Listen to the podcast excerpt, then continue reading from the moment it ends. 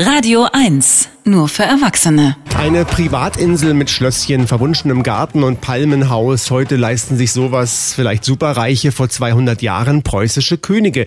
Friedrich II. ließ sich eine kleine Insel auf der Havel zu einem romantisch-exotischen Rückzugsort umbauen für sich und seine Geliebte. Bis heute ist diese kleine Insel, wir sprechen von der Pfaueninsel, ein beliebter Ausflugsort. Die Pfauen- und Schlossruinen gibt's noch immer. Das spektakuläre Palmenhaus von damals ist leider schon vor langer Zeit abgebrannt. Aber es gibt ein nicht weniger spektakuläres Bild von diesem Ort. Art, aber fair. Die Radio 1 Kunstkritik. Mit Cora Knoblauch. Und das stellt Cora uns heute vor. Guten Morgen, Cora. Hallo? Die haben die Cora verloren. Mensch, wir hatten gerade noch, während die Musik lief. Ein bisschen geplaudert mit Ja. ihr und jetzt plaudern wir gar nicht mehr hier. Das heißt, wir versuchen mal, glaube ich, die Cora dann wieder heranzubekommen. Wenn sie uns jetzt noch nicht hört, Cora, hallo? Nee, und ich glaube, bis Cora wieder dran ist, spielen Ja. wir ein bisschen. Da, Da ist sie. Cora! ja, da bist du wieder. Ähm, du ja, wir, wir hatten gerade schon über die äh, Fauninsel gesprochen. Das Innere des Palmenhauses heißt das Bild, das äh, Karl Plechen 1832 gemalt hat. Was ist denn jetzt darauf genau zu sehen? Das Tropical Island des 19. Jahrhunderts. Nein, kein Wintergarten, sondern ein Glaspalast, so hoch wie die Max-Schmeling-Halle, in Auftrag gegeben vom preußischen König, entworfen von niemand Geringeren als Schinkel himself, fast voll verglast, mit schlanken Holzsäulen, Marmorböden, orientalischen Fliesen, verspielten Ornamenten.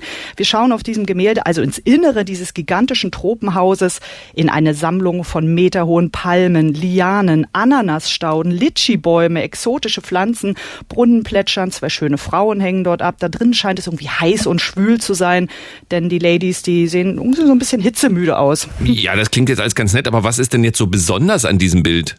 Naja, das Bild erzählt gleich mehrere Geschichten. Dieses wundersame Palmenhaus stand ja nur 50 Jahre, dann brannte es ab. Wir haben also keinerlei Fotos mehr von diesem Architekturwunder, aber eben den Maler Karl Blechen. Der wurde vom König beauftragt, dieses kostspielige Palmenhaus zu malen, als es gerade fertig gebaut war. Und deswegen überhaupt haben wir diese wunderbaren Innenansichten von diesem Wunderwerk.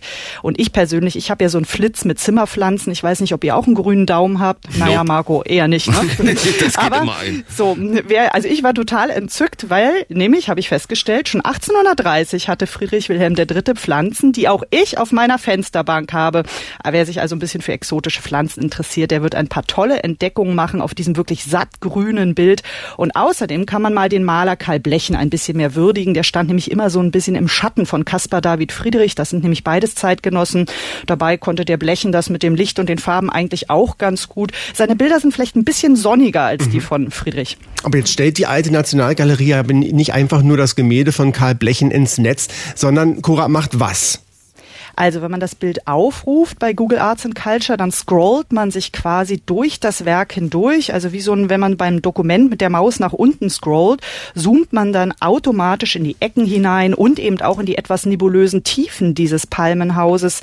Äh, Und da macht man auch noch so manch ominöse Entdeckungen. Zum Beispiel ähm, krabbelt da irgendwie so eine Frau noch an so einem Springbrunnen vorbei. Also die bleibt so erstaunt stehen, als hätten, hätten wir sie erwischt bei irgendetwas. Was die Frau da genau macht, weiß ich nicht. Die schleicht da so rum. Außerdem hält diese kleine Online-Schau auch noch ein paar Fun Facts über die Pfaueninsel parat.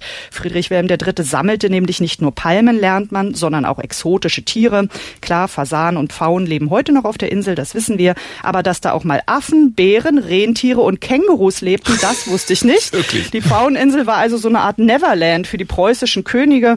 Und was ich auch nicht wusste, schon 1820 konnte man die Pfaueninsel an drei Tagen der Woche besuchen. Natürlich nur, wenn der König da gerade nicht selber Urlaub machte.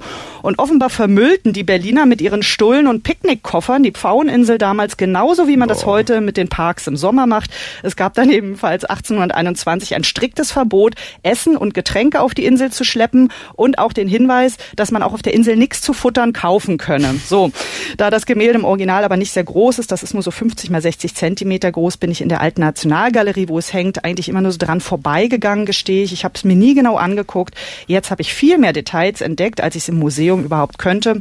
Und ja, übrigens, die echte Pfaueninsel, die kann man ja auch jetzt im Winter besuchen und so fantasiebegabte Menschen, wie ihr das seid, die stellen sich dann einfach mal vor, wie dort außer der Pfauen auch noch Affen und Kängurus herumflitzen. Ach toll. Tropical Island in Berlin. Unter diesem Titel finden Sie auf Google Arts and Culture die Online-Show über das Gemälde von Karl Blechen und natürlich noch viele weitere Bilder der staatlichen Museen und deren Geschichte. Vielen Dank, Cora, und einen schönen Rutsch, einen guten Rutsch für dich. Danke, euch auch. Tschüss.